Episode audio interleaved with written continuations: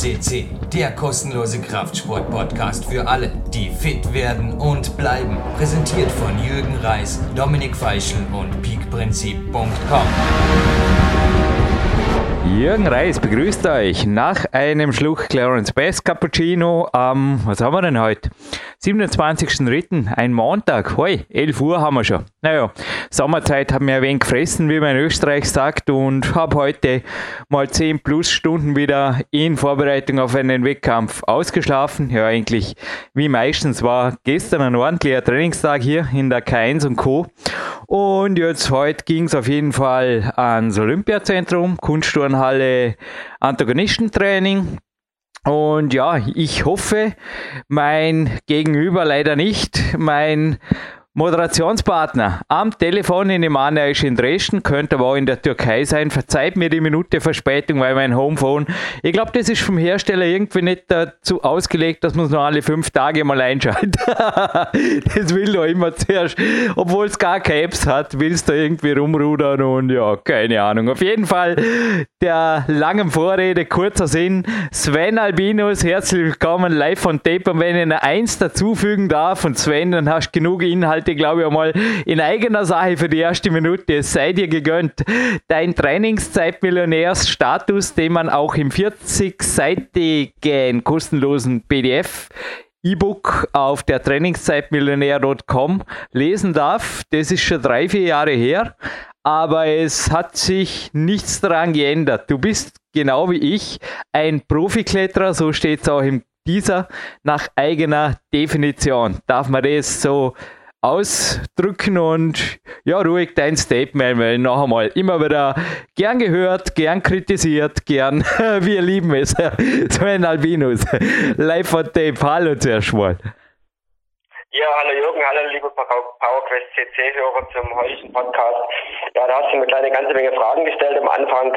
Ja, ich bin zurzeit in Dresden, die Sonne lacht. Wir waren gestern draußen in den Felsen, vorher beim Wettkampf, äh, noch vorher kurz in der Türkei gewesen, zur Vorbereitung auf Spanien. Du siehst, die, die Liste, die To-Do-Liste ist voll, es gibt genug zu tun. Zwischendurch natürlich auch ein bisschen gearbeitet, um ein bisschen die ja, die Provokateure ruhig zu stellen, die, die immer ein bisschen äh, kritisieren und kitzeln. Äh, klar, ich bin Freiberufler, da muss auch einiges gemacht werden. Äh, für meine Kunden, Projekte müssen abgestimmt werden. Aber ich lebe mein Leben so, wie wir das auch schon immer definiert haben. Ich sehe mich als Profi genau, weil Klettern steht bei mir im Vordergrund. Und ja, ich freue mich, mit dir wieder den Podcast zu moderieren. Heute am Montag. Habe heute früh auch schon ein bisschen trainiert werde heute Abend noch ein bisschen zum Yoga gehen und dann eine leichte Woche haben, weil am Wochenende geht es wieder raus an Felsen, Projekte attackieren, bevor es dann nach Spanien geht. Ja, so darf, so darf das Leben sein.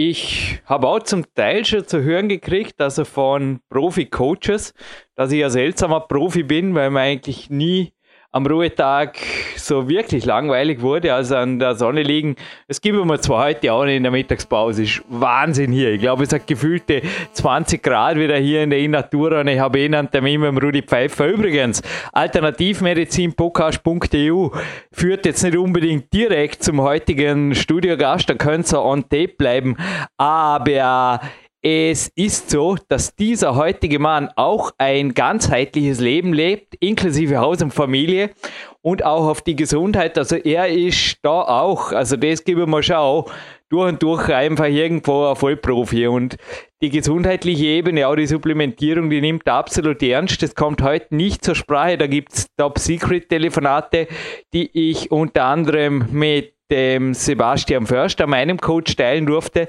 aber die sollen einfach unter Verschluss bleiben.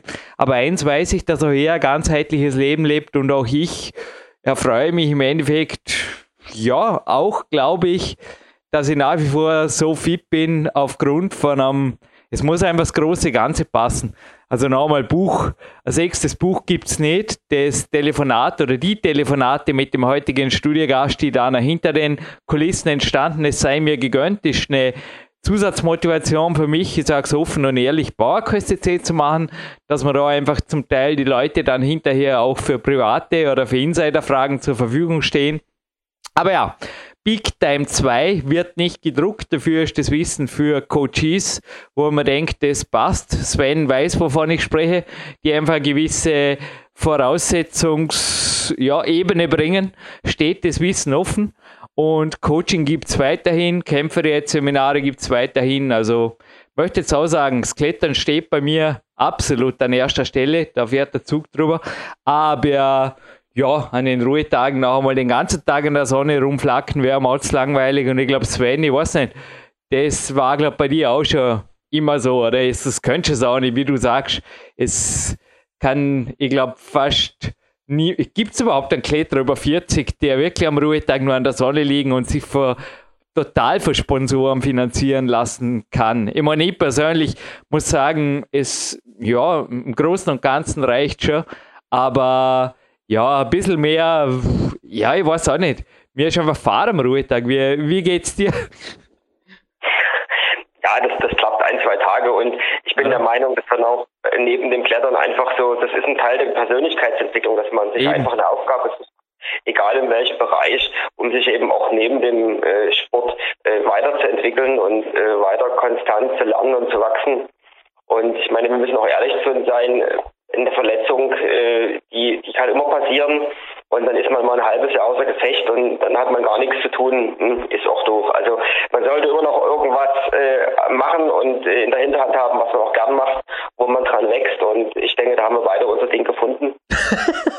ich bin gerne am Laden. Ihr dürft euch jetzt schon aufs Gewinnspiel freuen, weil mein Hobby abends ist einfach Retro-Gamer lesen. Hoch anspruchsvoll, hoch weiterführende Literatur. Hey, es sei mir gegönnt. Ich schlafe einfach gut, nachdem ich ein bisschen über Amiga-Zeiten nach nachgedacht habe oder über Spiele, die ich nie gespielt habe. Es gibt ein Gewinnspiel, aber ja, jetzt weiß ich auch nicht. Sollen wir irgendwann vor der russischen Nationalhymne, die habe ich übrigens vorher in der Turnhalle gespielt, die finde ich immer wieder stylisch, sogar am Antagonistentrainingstag, die kommt einfach gut bei Marc Protze. Sollen wir da noch was sagen zu dem, der heute kommt oder platzen wir einfach rein? Nein, ich glaube, ein bisschen eine Vorstellung darf sein, Sven. Das gönnen wir den Zuhörern. Ja, wer es Teaser schon gelesen hat, äh, unser heutiger Studiogast Rastan Bellmanov war schon in der Sendung 463 bei uns hier zu Gast. Und was mir heute früh noch bei der Recherche aufgefallen ist, was mir gar nicht so bewusst geworden ist, ist, dass Rastam ja wirklich seit 2008, und ich fange nochmal an, seit 2008 jedes Jahr im Border Weltcup in der Gesamtwertung unter den ersten sechs Platzierten war. War krass. Er hat 2012, er hat 2012 den Weltcup gewonnen, das ist vielen bekannt. Er hat den ein oder anderen Weltcup-Sieg geholt. Aber was mir nicht bewusst gewesen ist, dass er wirklich die letzten Jahre, das sind ja fast zehn Jahre, neun Jahre, konstant, wirklich jedes Jahr, ich habe jedes Jahr durchgeklickt bei ifcz.com, jedes Jahr unter den Top sechs Leuten gewesen ist in der Gesamtwertung. Und ich glaube, so eine Konstanz, ja, ich habe hab mal so nachgeguckt, ich habe es in irgendwo bei einem anderen Athleten gefunden. Und äh, last but not least, äh, ich erwähne es immer noch gerne, weil es gehört einfach dazu. Er hat auch am Felsen eine große Leistung vollbracht mit der 16. Begehung von Ensemble direkt äh, hier bei uns in der Frankenjura. Und ich denke mal, das ist äh, ja absolut äh, Gold wert. Hoi.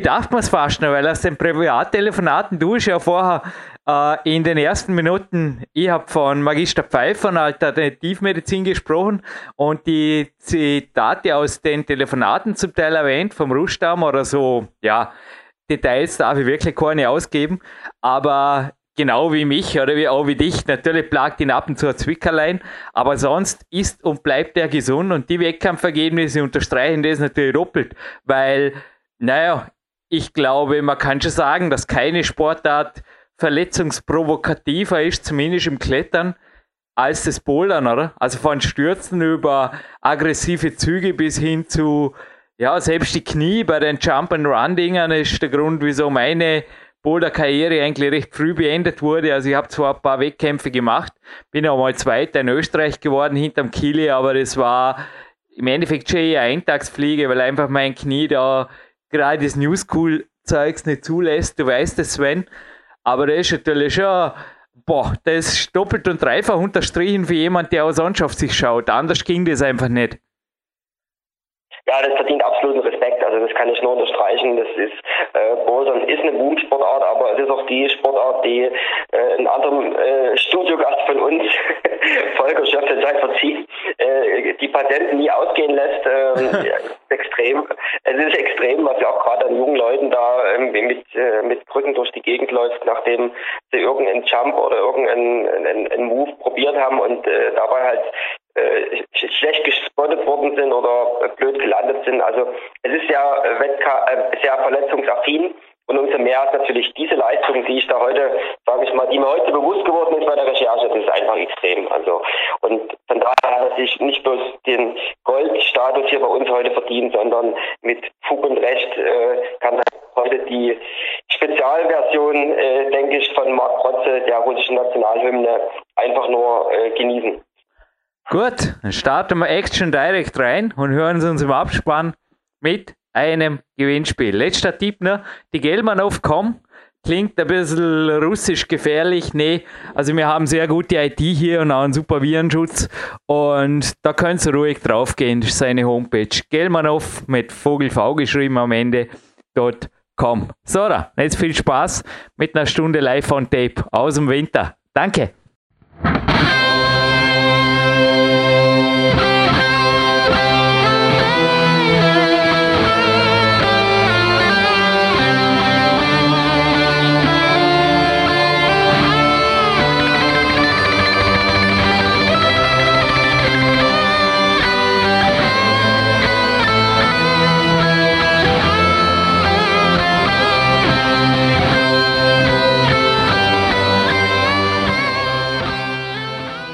So, with the national anthem of Russia, welcome in the main part of the show, Jürgen Reis. Welcomes for Power Quest to see the second time on our podcast, for sure, with the gold state, Rustam Gelmanov. Hello, Rustam, right on the phone from the Netherlands.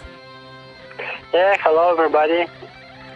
Am I right? You are right now home in the Netherlands. Yeah, exactly. You're right. Now I'm uh, settled like down uh, in Netherlands. I really like this place. Mm. I really like a city and uh, my house and so on. yeah, I heard about it. You have your own house, even uh, family, and well, we just played the Russian national anthem. You also heard it, I think, last time winning the Boulder World Cup of this year. Yeah, we record this now in the middle of November 2016, and it's online now a few weeks before the first World Cup event in 2017. And for sure, in 2016, you went to Japan and won in Kazo. And on the podiums, you also listened to the national anthem of Russia. Yeah, I was just telling you before the interview, I was learning about a whole week for this interview. I even went through the lines, the English translation of the Russian national anthem. And there is something wow. about selfness true, we always shall stand and yeah, some lines. I don't have yeah, any yeah, background information about your uh, sing to the motherland, home of the free, etc. How much do you consider yourself as a Russian right now? Mm, actually, uh, I, I, was born in Kazakhstan, and I, I uh, now I have a Russian passport, and just I study in Russia, but I never felt it like a home. But right now, I can say everywhere where you feel you're good, like uh, if you have a house and like good neighbors, good city. If you like everything, it means you're home. Yeah, I think in the past, like 100 years ago, it was a bit different. If you born in one place, it's like it's uh, it's your country, your mother country, and uh, now it's a different time. You can travel, you can be everywhere, like at home. Just how you think about that. If you think you're foreign here, you will be foreign. If you feel you like at home, you will be like at home. Mhm. On podcast 490, Gold Chuck Fryberger, Fryberger. I call him the Steven Spielberg of climbing movies. also spoke here and today this movie, the Exposure 2, open or exposure to, sorry, I'm mixing up German and English here, open my day and motivating me. And there is also a great scene of you where you speak about Russia and you say, it's a hard place and mentally interesting place. And well, nobody thinks about climbing, everybody thinks about money. So, hard words, but also back in Moscow. I mean, you must have had some fun and success and friends in climbing because how many years did you spend training in Moscow? This can't be just one torture for you. This, I, yeah. Tell us about yeah, the time in uh, Moscow and your up and downs as being a Russian because you were for how many years in Russia? Uh, I've been in Russia from 2001 uh, till uh, till 2000, 2012, 11, something like that.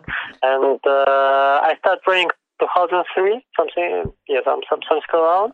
Just long time ago, and I had like really good uh, coaches and gyms and so on. I training a lot, almost every day. During first few years, I training almost every day, and just after two years training, you know, it's getting harder and you have to do rest days and so on. I just started to do it like professionally, something like that.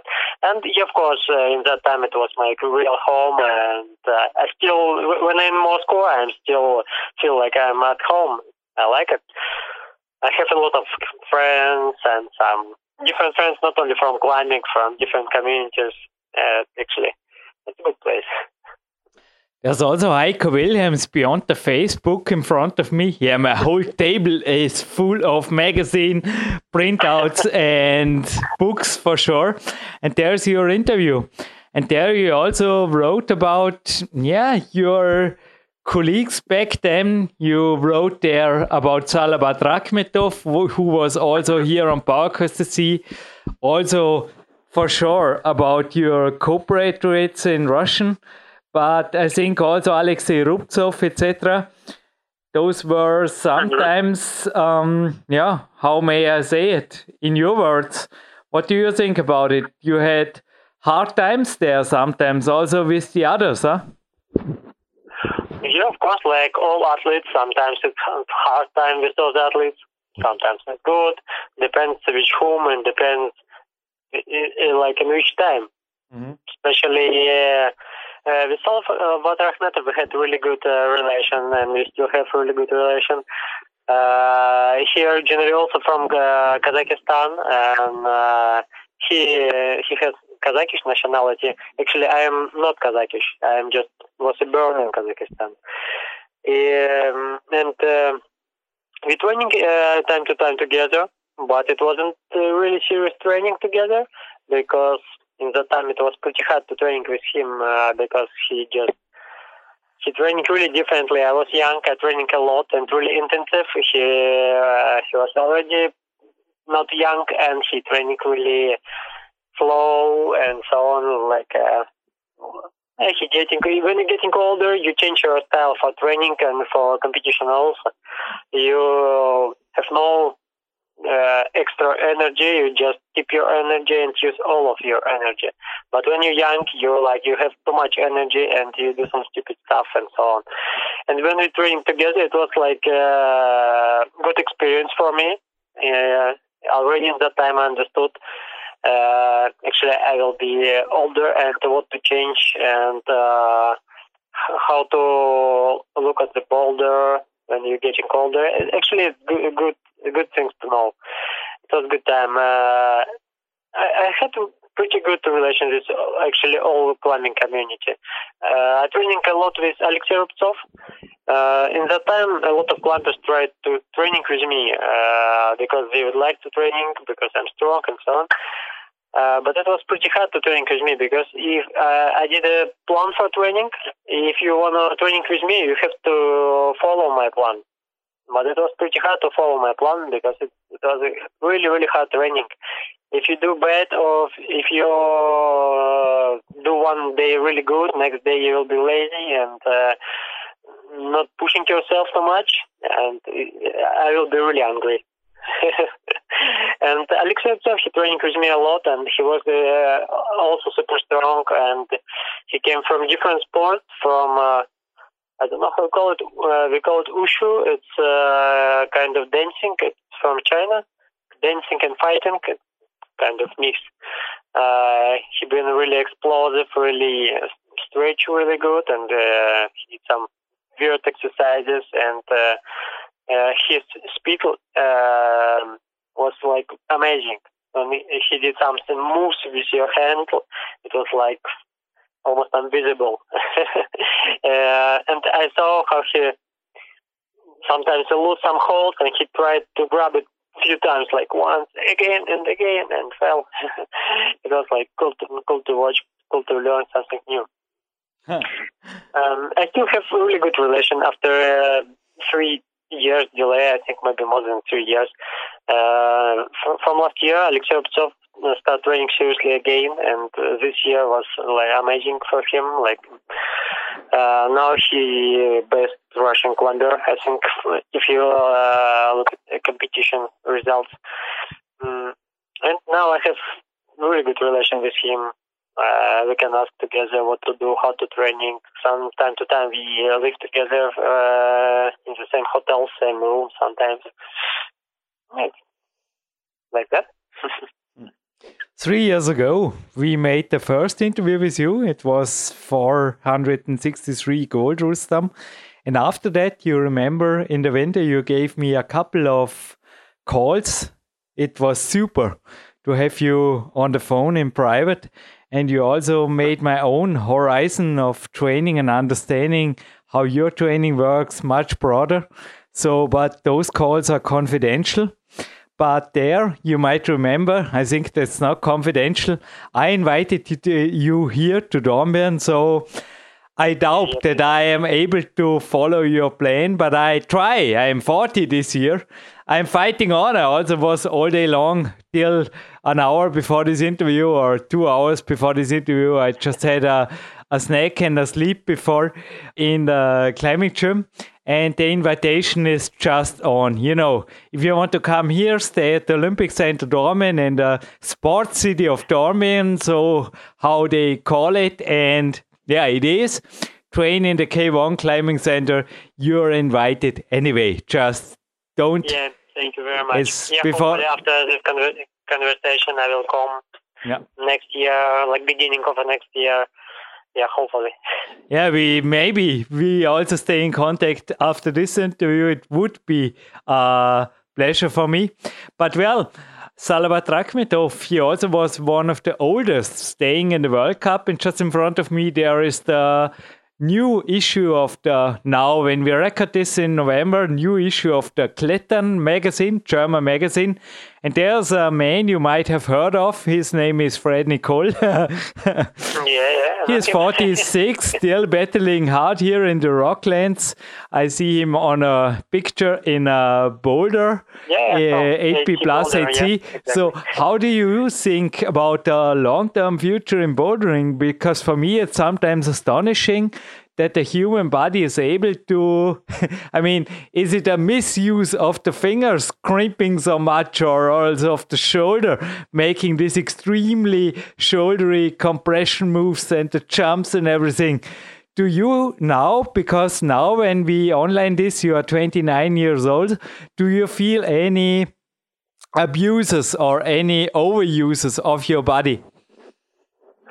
Um, not really, but uh, yeah, of course, I feel myself not like uh, ten years ago when I was like every morning super super fresh. Now, uh, time to time, I want to sleep, and now it's getting harder because I'm more and more busy with baby.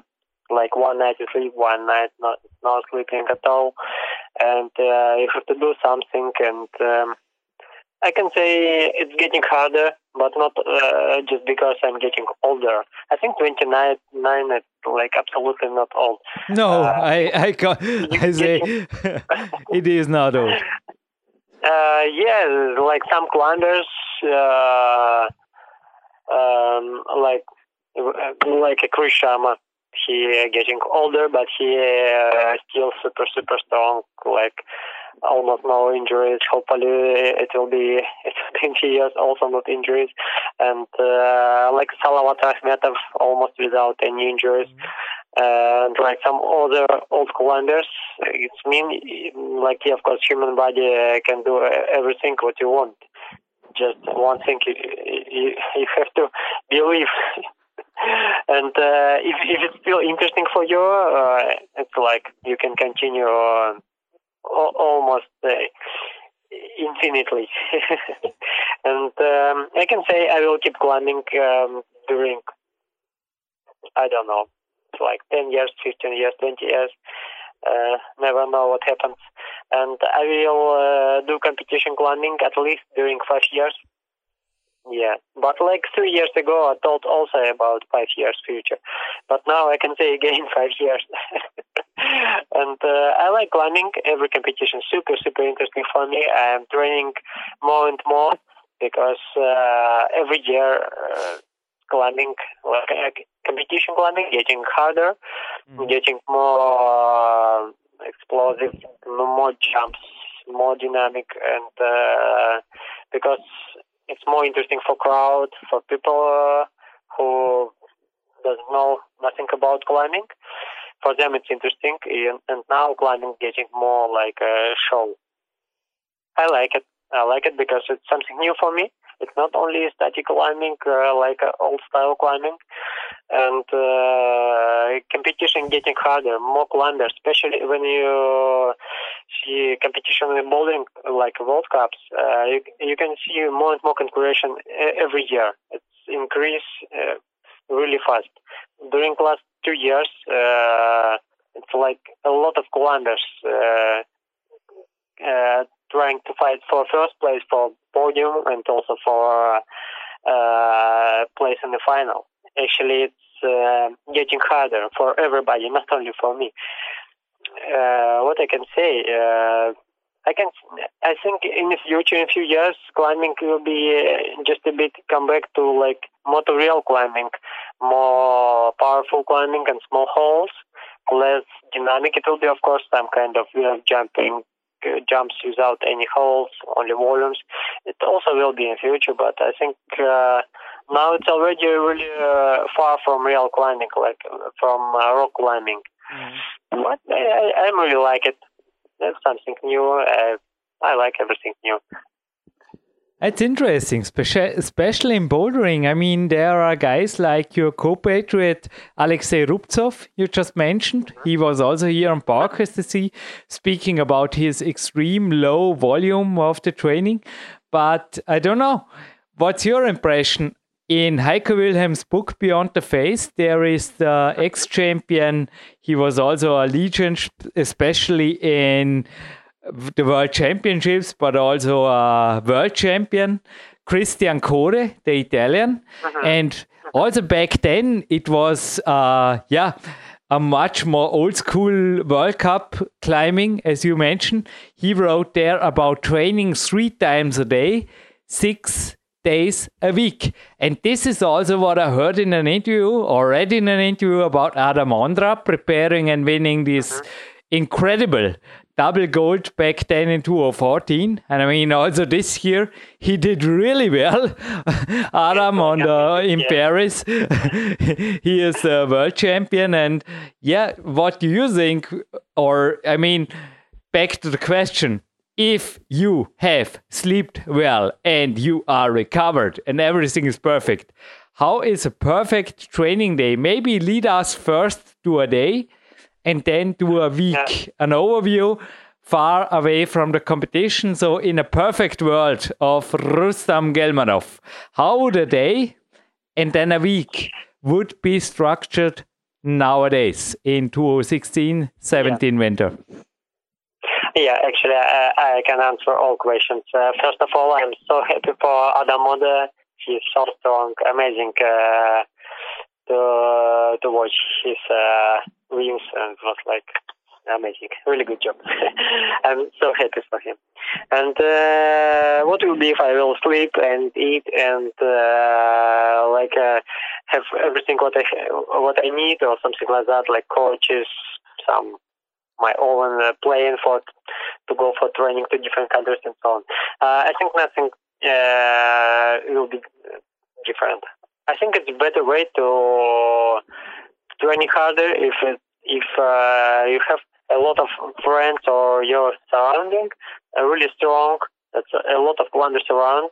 Like um, in Japan now, the situation it's uh, a lot of strong climbers. It's really uh, like a funny training when everybody's strong. You've um, uh, everyone pu- push each other for to do better, to do best, and uh, I cool this. I like the situation. I think it's really really helps a lot, and uh, especially because your um, like emotional background uh, really good. You're uh, always really happy. You do not think about some super special exercises. Do you do you do it wrong or right?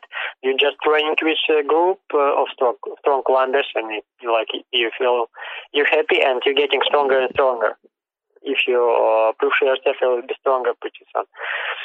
I like the situation. Uh, I think uh, I will be happy to training with some other climbers, like a Japanese climbers, like some like John Wong from Korea. Like actually, Alexey Rubtsov also pretty good to train with him because it's like a really different style. Uh, time to time, I'm training with uh, Jan Hoyer. It's like absolutely not my style of climbing, and I I, I think it's cool. I like.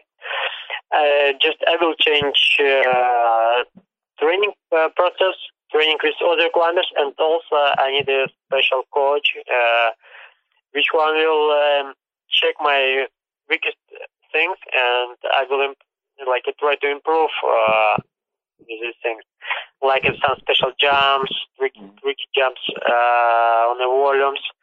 Actually, it's better to training with a coach who can say you really carefully what to do and how to do without any aggression and uh, actually it's kind of job. Coach it's like real job. Mm-hmm. um, I had uh, this experience a few years ago I think it was three, three years ago with uh, Roman Krajnik from Slovenia. Uh, we had super good training together and uh, it was like I improved really fast and it was like good emotions after every training. We train twice a day, two days training, one day rest, and uh, three days training, one day rest, two days training, one day rest, something like that. That depends uh, how hard was training.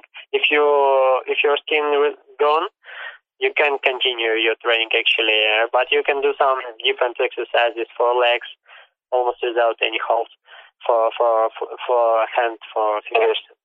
It's been like uh, usually uh, two days training. I mean twice uh, training in a day. It's really good uh, system. Now I training actually also twice in a day because in uh, ten days you will be legends, legends in uh, Stockholm. Now I training quite a lot. Uh, yeah, of course, I'm looking for World Cups, and uh, I will training also. I will try to find some kind of system because now I can't uh, do really, really uh, intensive training like it was a few years ago because uh, for first it's a bit less motivation and for me much more interesting some special exercises like heart exercises because it's kind of limit for me and uh, if I do that I'm so happy. Like a few days ago I did some super exercises on uh, slopers, wooden slopers, and I was super, super happy because it was kind of my dream. But I don't know what happens. I'm getting stronger or just weather getting colder hmm. and friction better. Not easy to say. Uh, I think I can, uh, I still can uh, win few World Cups in a year. It's possible, and uh, I can be uh, on the podium uh, on the overall World Cups. Uh, I think it's possible, but I need to I need to cooperate with all the athletes because in this case it will be much more interesting and much more be- like better. I mean, better training. Uh, just can say with the coach and with the physio, I just got an email of Sebastian Förster. He is my coach also in athletics, and also I have here a physiotherapist who is observing also my leg training, etc. Yeah, we have again many things in common. I think it's sometimes also switching from year to year to see where your weaknesses, but also your room for improvement is.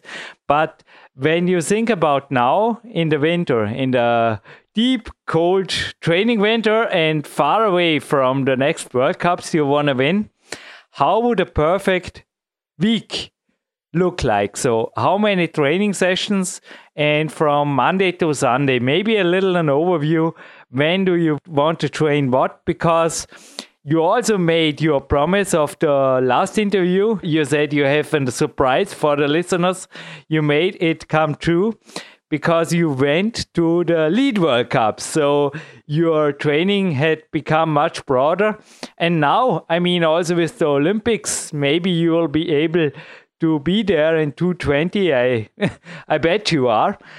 What do you think about the winter? This winter, in a perfect week, how would you like to train, Rustam? I think we'll go to training. Uh, two days training, one day rest. It's my usual program. And uh, but uh, time to time I do two days rest because it helps a lot. Just if you go somewhere and uh, just no climbing at all, it helps a lot for recovery for almost everything because now I can feel just after a few days rest um, I'm getting much more stronger. Mm-hmm. It's cool, and uh, I think it's also good to prevent some injuries. Mm, I think it's, a good thing, and um, I will train twice a day. because they do special exercises at home. Some, uh, maybe some on the gym, of course. With extra weight, some pull-ups, uh, just um, some uh, exercises with. Uh, I don't know how you call it. It's like a for powerlifting. That things. I, I don't know actually. Some heavy stuff like 50 kilo, 60 kilo, and do some exercises with that. Uh, also, uh, training, I think uh, first day I will training one a day, just some exercises, special exercise. Second day, uh, lead climbing with, uh, or just hard routes or some easy routes with extra weight and just, just endurance. Like, um, also, uh, one training in a day, really hard training and especially for example, at morning and at evening, do some uh, stretching, maybe some uh, some relaxation. It, also helps a lot for recovery. i'm really, really like it. And next day rest and training again. I think it's a good uh, practice for uh, between the seasons because you can keep your endurance. It's really uh, helpful because when when will be World Cups like a season, you lose your endurance really fast, and you need some extra endurance which you can use for bouldering. And close to to World Cups, I will I will switch for uh, bouldering, more and more bouldering, more hard exercises. And uh, last weeks, I think last three weeks before World Cups, better to do only bouldering, almost uh, without any exercises, uh, and do that not at home. I do on uh, different gyms everywhere. Like for example, for me, to do in Germany, in Belgium, in different cities like Amsterdam, Rotterdam. Um, yeah, I think it's good, good, good thing. And also one more because I just I'm really forget. Now I do a lot of rotating, and uh, I I find it really nice. It it also helps a lot uh, me for understanding how how to climb because sometimes on the World Cup, when you just look at the boulder, you can think, oh, it's almost impossible, or uh, it's just some weird stuff. But no, you have to think like a route setter, how to do, what to do, and just uh, less emotion and just try to focusing. And of course, uh, essential things. Just think that you're really, really confident. Not think just you have to feel that. Hey, remind me when you're here, there is a boulder gym, a new one that opened its Klimarei nearby. And I think when you come, and I know it in advance, Mark Amann will even make some boulders for you. But back to the training. Rustam, there is the coolest climbing magazine in the world. I call it so. I think it is. For sure it is. It's a climax magazine. You remember you with the vodka into Red Bull. We were laughing about this stuff in the first interview. It was, the photo was for sure a joke. But I think one thing, this is not a joke. There is a Eastern episode of this or a Eastern issue, and there's an interview with Dmitry Sharafutdinov. And guess what the headline of the interview is? It's chin up, chin up, chin up. so also you in your answer, I think the Russian, also Heiko Wilhelm, is not only an author, he is also the CEO of the Austrian Climbing Federation, as well as a team coach on the World Cup. He wrote in another or spoke in another interview about the great training school, old school training school, or also discipline of the Russians. So did you brought also something like this into your training because I just heard there were some chin ups and also power exercises with with 50 kilos or did I misunderstood you? Would you can give the listeners a little bit uh, inside view of your power training? Yeah, of course I can say. Uh, first of all, uh, I never do a lot of chin-ups, uh, pull-ups, uh, or some one-arm pull-ups. Also not back in Russia. Sure. So you didn't yeah, join. So you did not join the old Russian school. But I think it's only Dmitry Sharafutdinov, maybe some other climbers like Salavat Ahmed uh, never did a, a, lot of pull-ups because uh, I also think so. Yeah, yeah uh, like essential muscles for uh, climbers, it's the fingers. It's not a biceps. It's not a, some other things. Of course, for first of all, it's fingers, and uh, I think uh, second it's the press and uh, back, and the legs. But biceps can be really weak. It's not a problem if you can hold uh, some small crimper or some any any holds. If you enough enough strong to hold it, you can use your second hand and just do pull-ups. Uh, it doesn't matter. Yeah, of course, but for boulders, it's much more complicated. Yeah, for little also right now. Um, it's not only for holding a position, it's also explosion. Uh, because you have to lift your body, not just a bit and not slow. I have to do that really uh, far somewhere. and um, I never did a lot of exercises for pull-ups or for. I I like some like one pull-up is heavy stuff. Some 30 kilo, 40 kilo, 50 kilo. Uh, once it was like something around 60 kilo, and also I like to keep the position like uh, when your elbow, uh, your arms 90 degree on the angle 19 degrees, just hold some weight, like a 50 uh, kilo also. And also with one arm, just hold the position, like such position, mm-hmm. 19 degree angle. And uh, other arm, you can grab some heavy stuff, like 10 kilo, 50, 20, 25. That, that depends how strong you are. Just uh, before Japanese World Cup, I did my record. Uh, I hold that position with one arm holding uh, during five seconds, maybe just a bit more than five. It was uh, 24 kilo. You know, you know Russian kettle bar. I have one kettle on the balcony. Yeah. It's wow, that's crazy. That's in, that's crazy. Super strong. Yeah, yeah, it's quite a lot uh, because my weight is pretty light, uh, but I did with almost half of my weight. Uh, it was like amazing for me, also big surprise. And of course, my arms was super, like really explosive. I can lift my body really fast and really far. It was a good feeling. And of course, uh, every day I training for my fingers, mostly for slopers, like I say, uh, for everybody, because my weakest things it's my uh, slopers or big holds uh, and compression not really compression, mostly some huge holds like a volumes.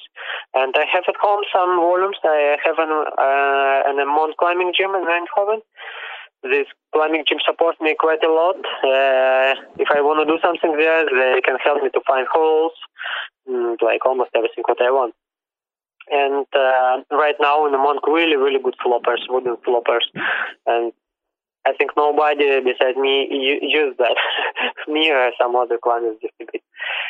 Uh, I do some uh, like a um, hanging and also with some extra weight uh, and uh, uh, mostly I'm focusing for one arm hanging, not for two arms because uh, it's quite important for bouldering competition. Uh, it doesn't matter how many kills or how bad, bad holds you can uh, hold, uh, like somewhere on a training board with some extra weight. Doesn't matter. Much more important uh, how many seconds or how many uh, how heavy extra weight you can use for one arm hanging. It can be slopers, it can be pinch, like mono or pocket or some crimps. But crimp, it's, of course, it's, it's kind of danger. What did you said before? You make some like lifters, powerlifting exercises or things like this. What is this new? It's it's not really heavy stuff. I'm used uh, around 35 kilo. Uh, I like because it's really really good warm up. I have in my garage. Uh, um, I don't know how how you call that one. Uh, it's like long metal stick with um, with heavy stuff on the sides. Barbell, a barbell, a barbell. Yeah, I will buy something like that. And uh, you can use it for some uh, power lift exercises. It's really good for your back, for legs, for for jumps, for uh, because if you do that exercises, so your legs getting more explosive. It's quite important. If you want to uh, have really really good explosion, it's better to use some extra weight. I mm. think everybody knows that. Yeah. Uh, and uh, also really really good for warm up. I really like it to do that. Morning, uh, I have it uh, in my garage also some other heavy things, uh, and uh, I have a really good warm up. It's um, boxing uh, pack. It's really good thing. I really like it. I like sometimes for warm up when it's warm enough on the balcony the kettlebell swing with the 24 kilo. It's it's funny and also I think yeah there are some Russian old school exercises they can help for climbing. What do you think about things like rowing with the kettlebell, one arm rowing, or kettlebell swings and stuff like this? In my opinion, it's good, good for, as you said, as a little side topic or for a good warm up. Mm-hmm. Yeah, I, can, I think it's really good if you do it uh, time to time. Maybe it's not really good if you do it really. Uh, uh, continuously, like uh, every training uh, during few years, uh, you're getting really healthy and really strong. I know a lot of uh, old uh, guys in Russia, like really old, like 80 years old, almost 90 years old. during almost all life, they continue to that exercises and they have really strong arms, really quite a good body, and like they look really healthy and I can say it, it helps quite a lot. But it's kind of tradition. You can do some other exercises. It doesn't matter probably what you do. But uh, exercise with extra weight uh, helps a lot. Mm. But well, as special as you, I mean, we have many things in common. But one. Can I, can I say, just uh, because I remember, uh, I can say why exercise with extra weight helps a lot. Because, uh, especially when you sit on your in office or beside your computer, do some work like uh, everybody do. Almost all people do that. If you do nothing, your muscles will go it will be uh, smaller and smaller. But if you do some exercises, uh, I think fastest uh, way to to gain your muscles is extra weight. But it, in the same time, it's uh, danger.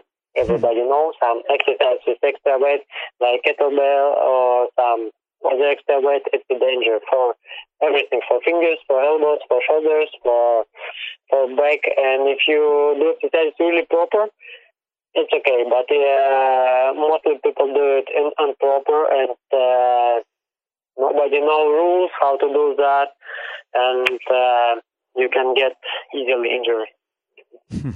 you already gave me a few words for the next question, Rustam.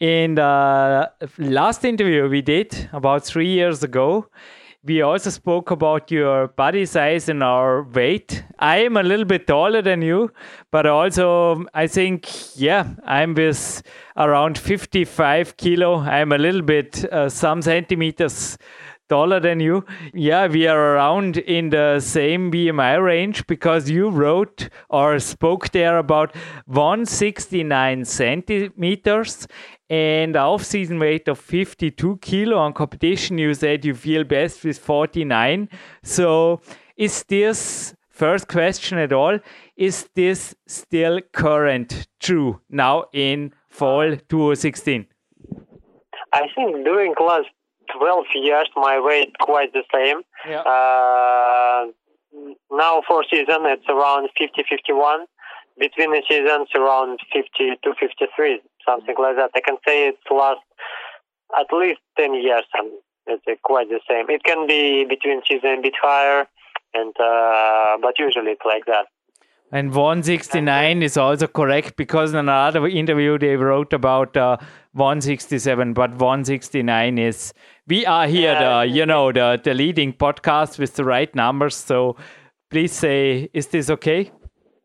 No, it's wrong. Actually, I never been 69.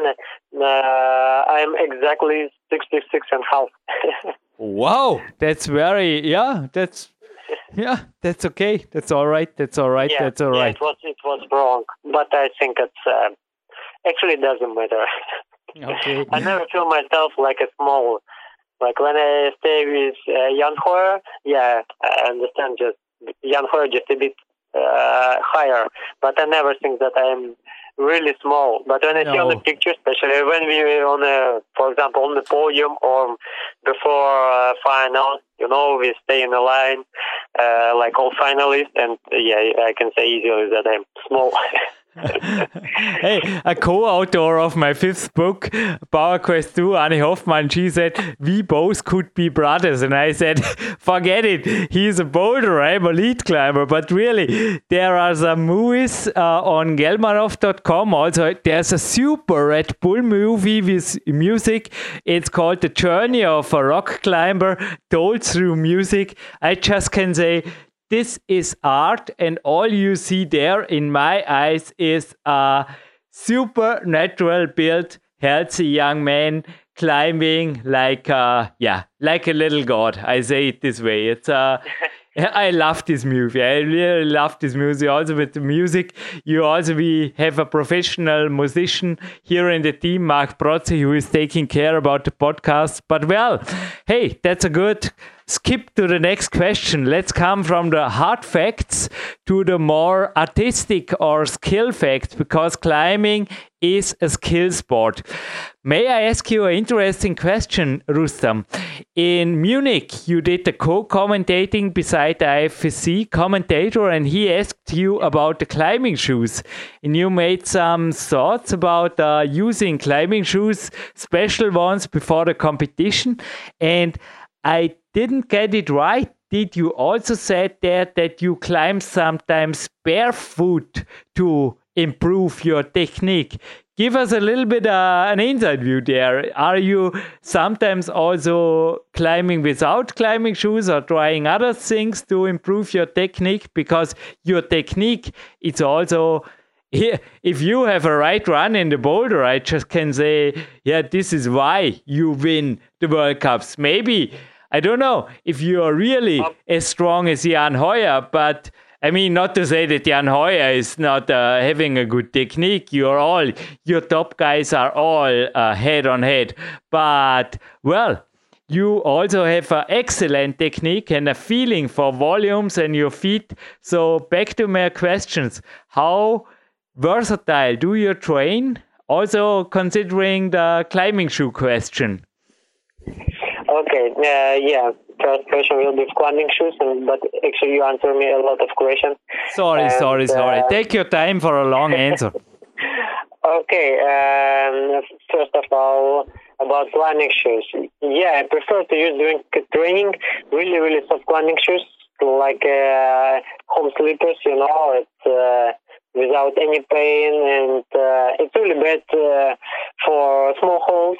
But doing training for me doesn't matter. If I sleep off, it's okay. I can start training. I can do exercise again or climb again. Uh, of course, for competition, uh, usually I prepare my different shoes, my special shoes. Uh, hopefully for next year it will be my just a bit own design.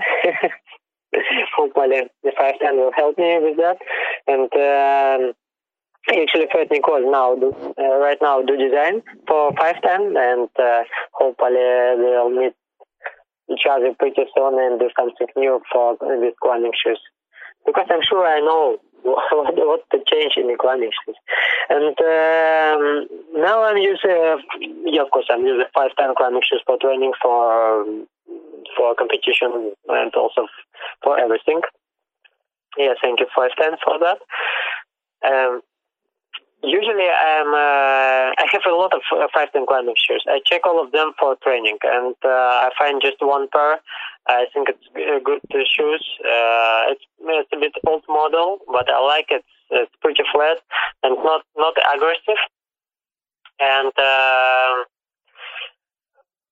uh, sometimes in a training uh, session, I do uh, climbing without any climbing shoes but it's not uh, I mean barefoot climbing. I'm use my I'm use uh, my normal sneakers for for hiking or for some other things. And uh, uh, yeah, of course, if you climb barefoot, uh, your uh, feet naked, it's not really good for other climbers, uh, which will uh, hold that hold during the training. I think it's not really a healthy way for training. Yeah, I will be uh, in the past. I training quite a lot barefoot at home and in Moscow. It was okay for everybody. It was, was no rules. Now, like on the gym, we have a kind of rule. It's not allowed. Uh, but I'm use my sneakers and I, uh, I can training with them. I just used a bit uh, for some uh, movements, but mostly I'm do only uh, campusing. Mm-hmm. Uh, it's really good for training. I do campusing, uh, some super hard pulls sometimes.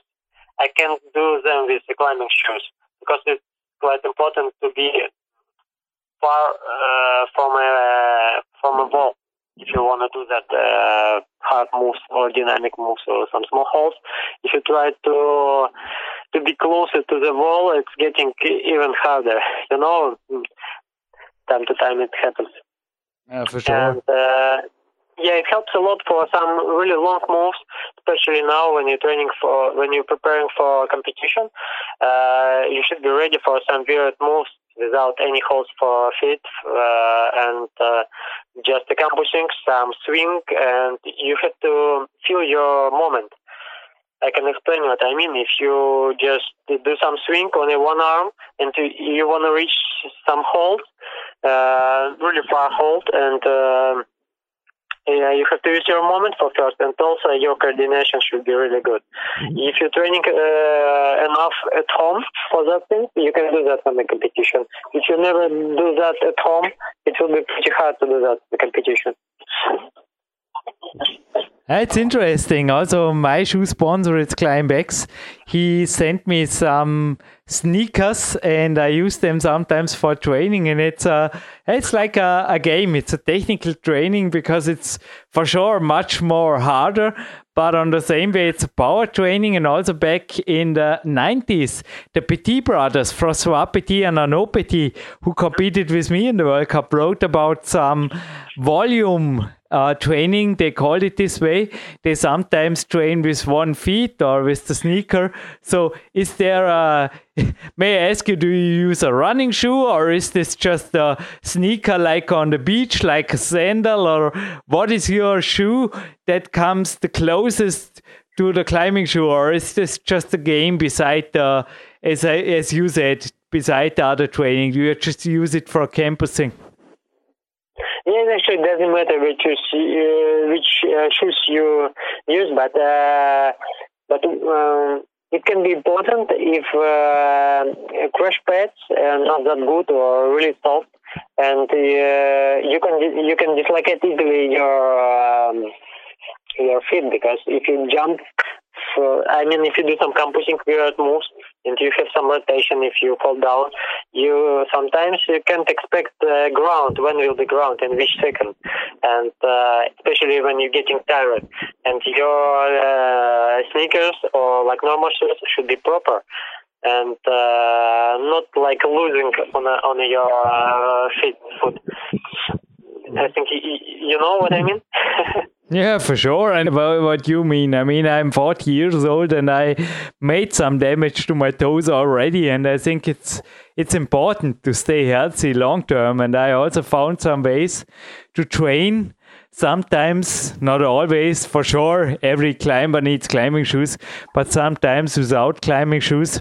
But well, uh, let's switch maybe for the last minutes also to a topic that was important uh, last interview for you. So, coffee or no coffee and uh, day. Would you lead us maybe through a day? How many? First of all, how many hours do you sleep? Consider your baby is letting you sleep for sure. Usually, I sleep around uh, seven hours. Oh, only seven hours. So you wake up. Yeah pretty early, or when do you go to bed? When is your day starting normally? Uh, usually, um, like three times in a week, I wake up pretty early, around uh, six uh, six thirty. Uh, depends, sometimes seven, and uh, I I prefer wake up uh, around uh, nine o'clock. It's a good time for wake up. I never training at morning. Some climbers like it, some athletes like it, uh, but I do not like it. And uh, I prefer training at evening. It's really, really late evening. Usually I go to sleep around uh, 11, 12, something between. I have kind of rules to sleep before 12 and uh, mm, maybe it fits for me, but for some other athletes, better to sleep around 10, maybe 11. It's like, but now I find this way, not just because it's my vision, just because of family and some other things, and uh, now I have this kind of uh, graphic. Mm-hmm. But you said you train twice a day, so did I get you wrong before? There is a morning session, then there is a nap, and then is the evening session, which is the core part of your training. Is this, or the main part of your training? Is this correct, Rustam? Yes, correct. Uh, yeah, like I said, I don't like training at morning, but I do training at morning because it's quite important to wake up. And uh, without exercises, I can't wake up. Uh, maybe some other guys who do not do sport, they can wake up without any warm up or training. But for me, it's, it's super important. During last uh, like uh, more than 12 years, I do sport, and uh, now I'm just used to do that. Uh, I, I have to do warm up at morning. We have many things in common, many things in common. Yeah. And how long does this last? And then, yeah, lead us a little bit to, through a day. Yeah, it's um, at morning usually I do some, uh, yeah, for first usually uh, sit with baby and when baby in the kindergarten I can do or uh, she sleep I can do some exercises because uh, my wife she work. Uh, usually I work uh, three days a week uh, for route setting for some other things. And uh, after route setting I, I usually I'm training. Usually route setting at morning after that I can training. My problems and also, also some other problems. Usually I wake up like for example, uh, like 8 o'clock or 7 o'clock and uh, do some uh, breakfast, training warm up. Usually it's 40 minutes. It can be uh, from 40 minutes till uh, one and a half hour. It's not really intensive. Some exercises, warm up exercises, stretching if it's necessary. It can be some hard exercises also in morning, depends how I feel myself. And um, uh, after that, uh, I do some homework or uh, depends what necessary. And second training, I do usually uh, till six o'clock. It, it should be two hours training uh, in the gym from four till six, but it's not every day. Sometimes I do training from eight o'clock evening till ten. It's also because climbing gym open till like really late evening. I can training pretty late. I like it, and uh, after training, I just come back to home and eat and sleep. I, I really like this schedule. Mm-hmm. It depends because now I have no really constant uh, uh, schedule like other guys because every day I have to do something different, some uh, new meetings, some new things to do, and uh, I have no constant. Yeah, for sure. Always new things to do.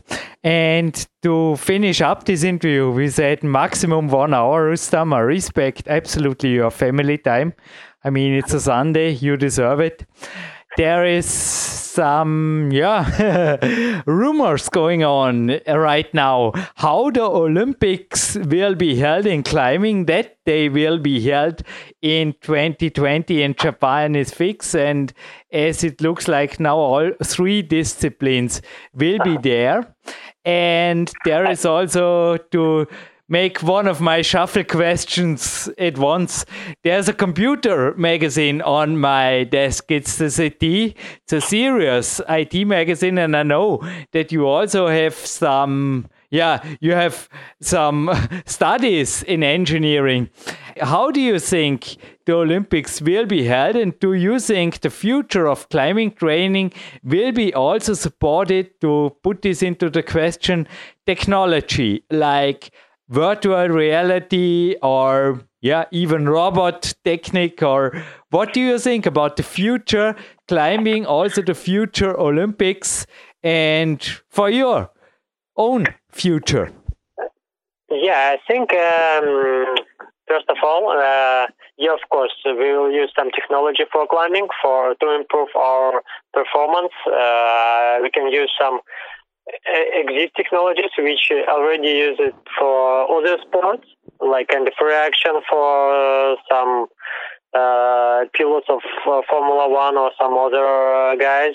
Also coordination from other sports, uh, that exercises, and we can improve our climbing quite a lot. I can say. I don't know how to count that, but we can do 10 times better than we do right now. more than 10 times. And we can do it pretty soon. I mean, we, I mean, like all Colombians, our community. And uh, yeah, it will be cool to do some uh, technologies. And uh, actually, uh, it will be good to do with. Um, yeah, how to how to say that like two ways connection like uh, special for example computer or some machine which can uh, count your heartbeat your uh, some waves from your brain and so on, and uh, you, you have to do some exercises, and uh, you can see like state.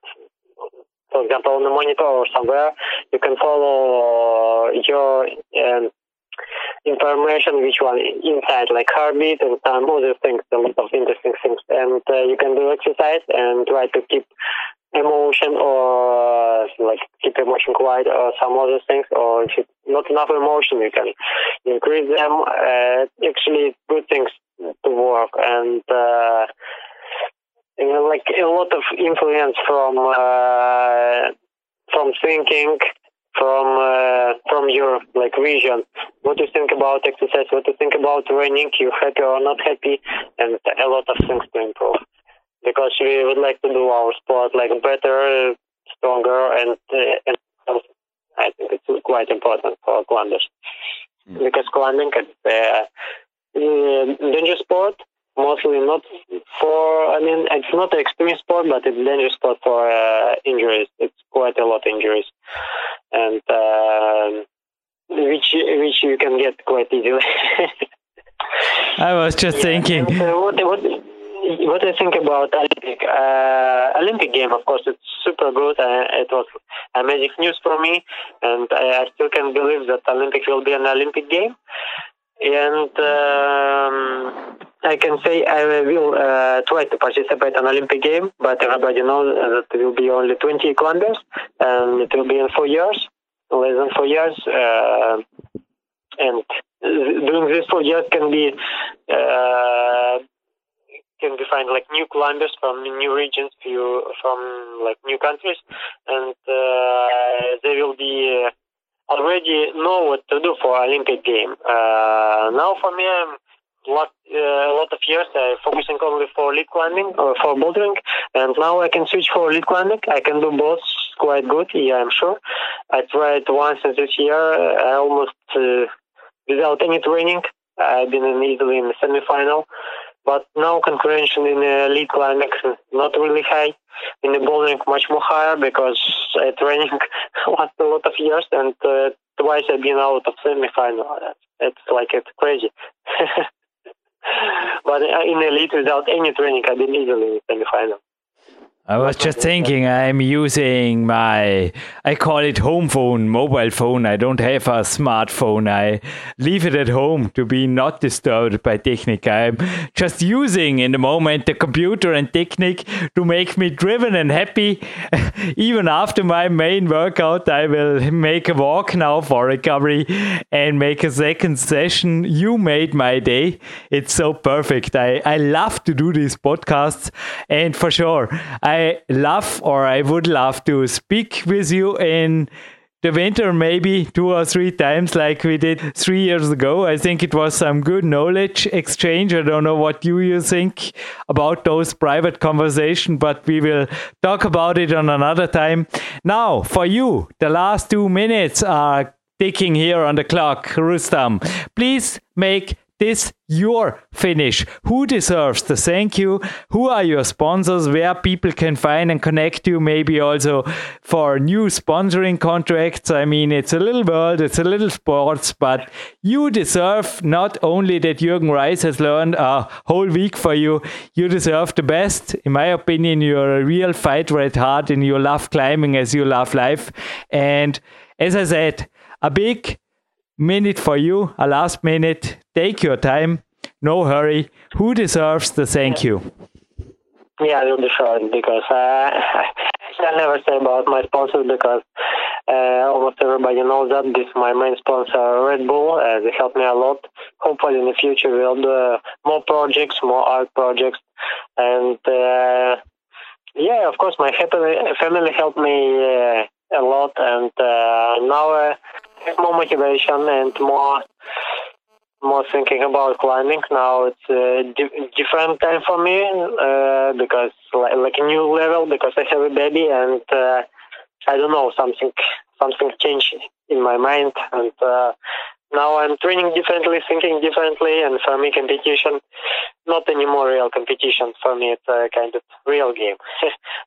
Just now i understand after a lot of years training and uh, of course, thank you for five ten. Thank you for my uh, food supplements company from England, uh, It's a good young company. We, uh, we, they do really good and really good quality products. Also, thank you for my manager, which uh, which one will help me. He just uh, beginning working with me only one month, and uh, I'm sure we'll do a lot of things, uh, and uh, like more climbers will know what I do for training, what I do for exercises, or so on, and also more art projects. yes, and thank you a lot. Also, also of course, uh, Friction Lab. It's amazing, amazing talk. I really like that.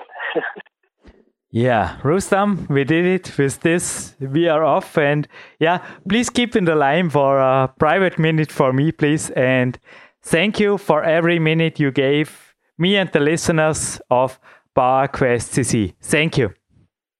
Yeah, thank you, everybody. Bye.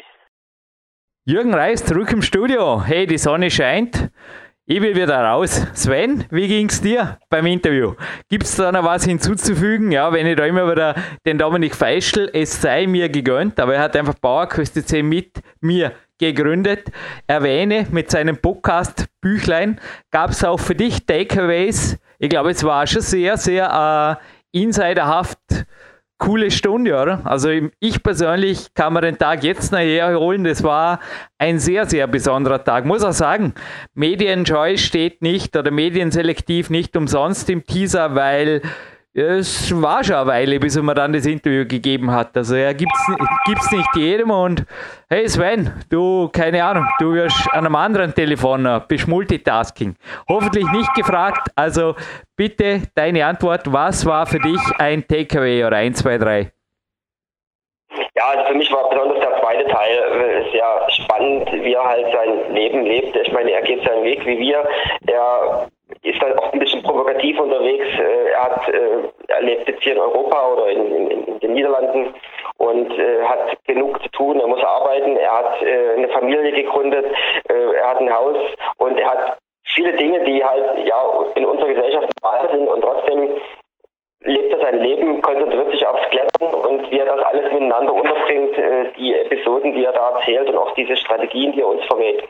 Das war schon sehr, sehr spannend. Und das hat mir, äh, ja, das hat mich auch wieder sehr viel inspiriert und ja, wir dürfen gespannt sein, wie sein Weg weitergeht. Ich denke, er hat auf alle Fälle die nächsten, ja, immer so schön sein, seine fünf Jahre da hat, dass er immer nur fünf Jahre äh, in die Zukunft guckt. Also ich denke, in den nächsten fünf Jahren ist nochmal auf jeden Fall ein Weltcup-Gesamtsieg drin, wenn er gesund bleibt. Und mal schauen, wie er sich zur Olympia stellt, wie die Entwicklung dort weitergeht.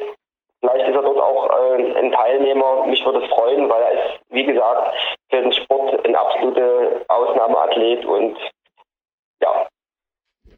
Ja, ich habe dem Interview aus meiner Sicht nichts hinzuzufügen, außer Dankeschön, Rustam und Dankeschön, Sven.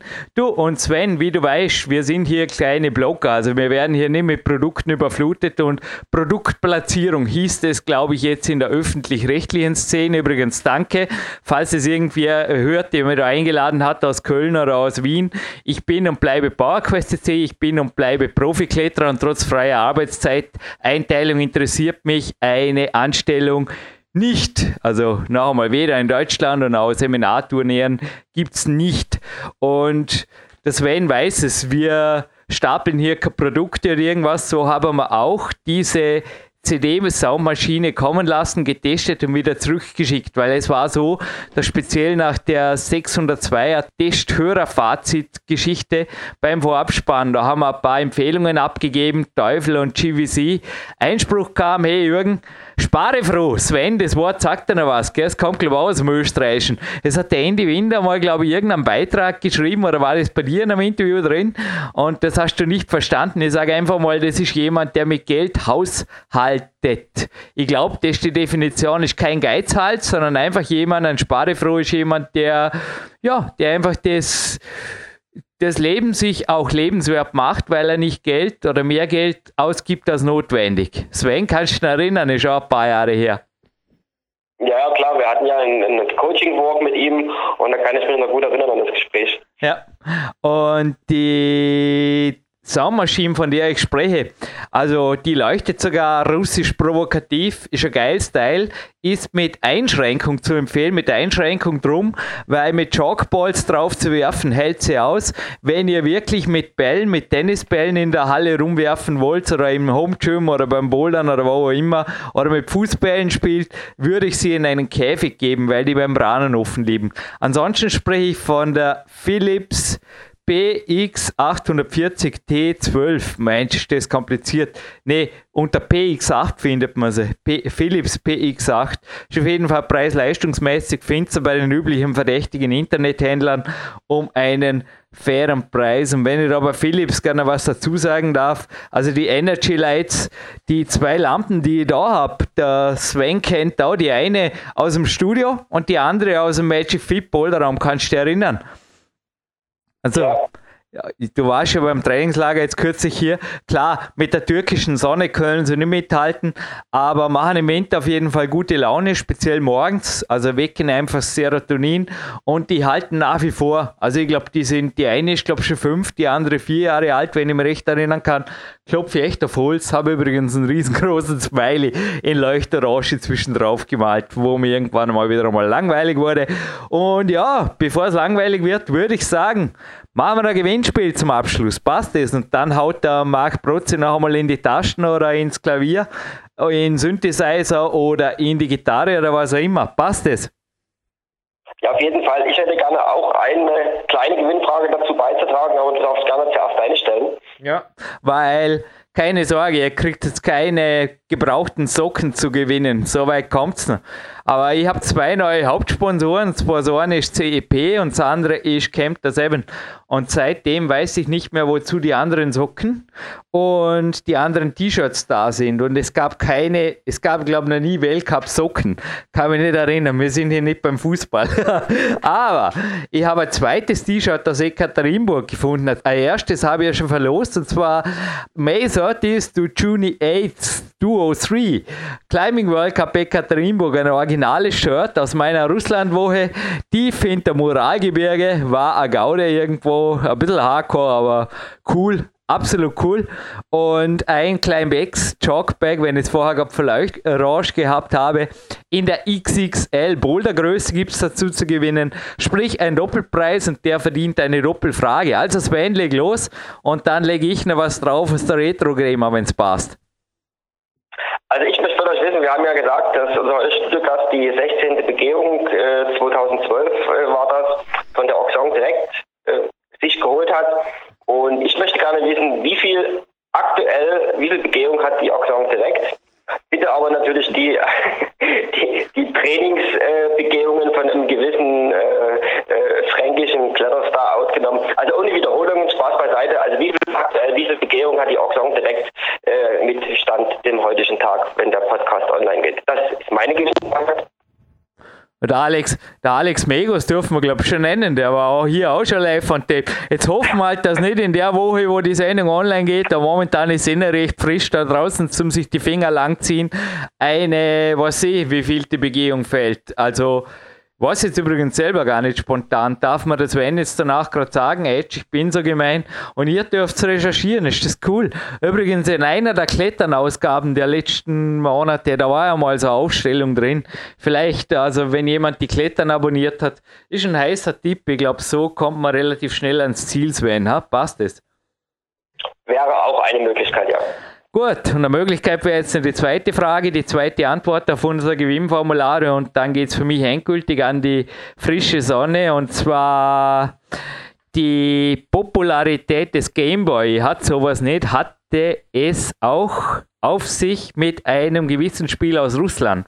Und zwar der Alexei Bachitnov. Ich weiß es nicht, ich kann kein Russisch dem war langweilig, genauso wie mir. Und dann hat er da auf einem russischen Terminal-Computer rumgeklimpert, irgendeiner Universität. Und ich schrieb das Spiel nur aus Spaß. Es entstand auf einem Gerät ohne Farben, Sounds und Grafik. Und ich habe kürzlich sogar mal beim anderen Podcast, also es gibt eine Sucht, eine Krankheit, die sich auf dieses Spiel bezieht. Also ich kann mir nicht vorstellen, dass ein Kletterer irgendwo das Spiel viel spielt, weil zwei Suchterfahrungen, Sven, kann man sich das leisten, weil man in der Nacht abwechselnd vom Klettern, von schweren Zügen und dann von irgendwelchen Steinen träumt, die einen erschlagen. Das ist ja anscheinend eine der Symptome der Suchtkrankheiten. Klingt ziemlich ungesund, ha? Ja, auf jeden Fall. Also das überlebt man nicht lange. also gut, bleiben wir beim Gesunden. Also ihr braucht nur die Gewinnspielfrage zu beantworten, nicht das Spiel spielen. Aber anscheinend wurde es auf das Portal in 185 Ländern bekannt, im Guinness Buch der Rekorde ist für das Maximum an Umsetzungen auf verschiedenen Portalen und allein auf Facebook mehr als 23 Milliarden Mal gespielt. Hey, brutal, was tun die Leute? Ich selber bin nicht bei Facebook, mache den die Wände, aber auf jeden Fall, es gibt sogar einen Soundtrack. Ich weiß nicht, ich habe da nur wildes Gepiepse gehört. Also was Musik ist, das hört jetzt gleich beim Marc Protze. Für mich war das nur irgendein Gedudel aus 8-Bit-Zeit und naja, mir war das, ich, ich habe das Spiel, mir ist das irgendwo zu Amiga-Zeiten schon mal über den Weg Ding, aber mir war das genauso wie die, die Shooter und das, das war mir irgendwie zu langweilig, zu primitiv, aber anscheinend, wie gesagt, äh, klar, man kann es auf jedem, wahrscheinlich könnte man jetzt statt der Sendung moderieren mit dem, mit dem komischen Homephone da, wie ich dazu sage, das Spiel spielen. Gibt es auf jeden Fall immer und überall und ist das Computerspiel eigentlich aus Russland. Hey, sorry. Also ich kann jetzt nur noch sagen, so schwer ist es nicht. Anfang der 80er Jahre ist es entstanden und mit dem Fall des Eisernen Vorhangs ist halt dann über den Westen quasi ram einfach rübergefahren. nicht so schwer, oder Sven, würde ich sagen. Gibt sogar einen Roman, einen filmischen Sprache und bei den Simpsons wurde es natürlich auch schon verfilmt. Den Staffel 14 habe ich da. Keine Ahnung. Also mehr, mehr, mehr, mehr, mehr, mehr, mehr Tipps gibt es nicht mehr.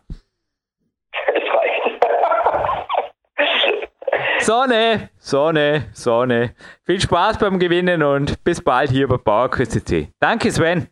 Jo, bis bald. Ciao.